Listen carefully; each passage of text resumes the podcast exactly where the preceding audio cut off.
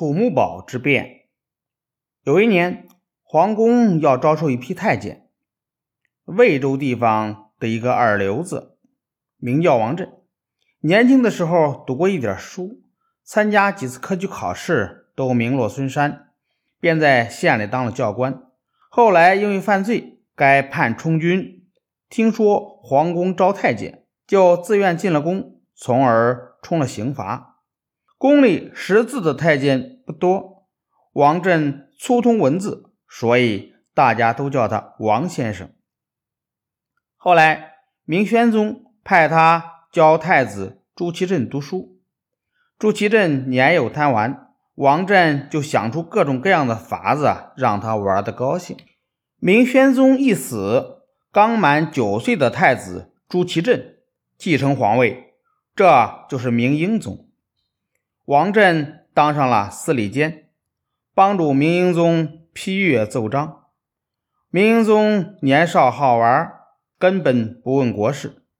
王振趁机掌握了朝廷军政大权，朝廷大臣谁敢顶撞王振，不是被撤职，就是被充军发配。一些王公贵戚都讨王振的好，称呼他为翁父。王振的权力可以说是顶了天了。这个时候，我国北方的蒙古族哇剌部已经强大起来。公元一四四九年，哇剌首领也先派三千名使者到北京进贡马匹，要求赏金。王振发现也先谎报人数，而且还将进贡的马匹减少了，于是就削减了赏金。野先又为他的儿子向明朝求婚，也被王振拒绝。这样一来，野先被激怒了，他率领哇剌骑兵进攻大同，守大同的名将出兵抵抗，被瓦剌军打得溃不成军。边境的官员向朝廷告急，明英宗召集大臣商量对策。大同距离王振的家乡魏州不远，王振在魏州有大批的田产，他怕他的家产受到损失，竭力主张英宗带兵亲征。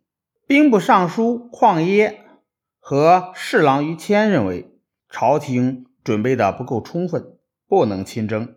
明英宗是个没主见的人，王振怎么说他就怎么听，也不管大臣们的劝谏，就冒冒失失的决定亲征。明英宗叫他的弟弟成王朱祁钰和于谦留守北京，自己跟王振、邝耶等官员一百多人，带领五十万大军从北京出发，浩浩荡荡的向大同开去。过了几天，明军的前锋在大同城边被瓦剌军打得全军覆没，各路明军也纷纷溃退下来。明军退到土木堡时，太阳刚刚下山。有人劝英宗趁天还没有黑，再赶一阵儿，进了怀来城再休息。即使瓦剌军来了，也可以坚守。可是王振。却想着落在后面装运他家财产的几千辆车子，硬是要大军在土木堡停了下来。土木堡名字叫做堡，其实没什么城堡可守。不久，明军就遭到了瓦剌军兵的伏击，明军毫无斗志，丢盔弃甲，狂奔乱逃。瓦剌军紧紧追赶，被杀。和被乱兵踩死的明军不计其数，旷野在混乱中被杀死，祸国殃民的奸贼王振也被禁军将领范中以铁锤给砸死了。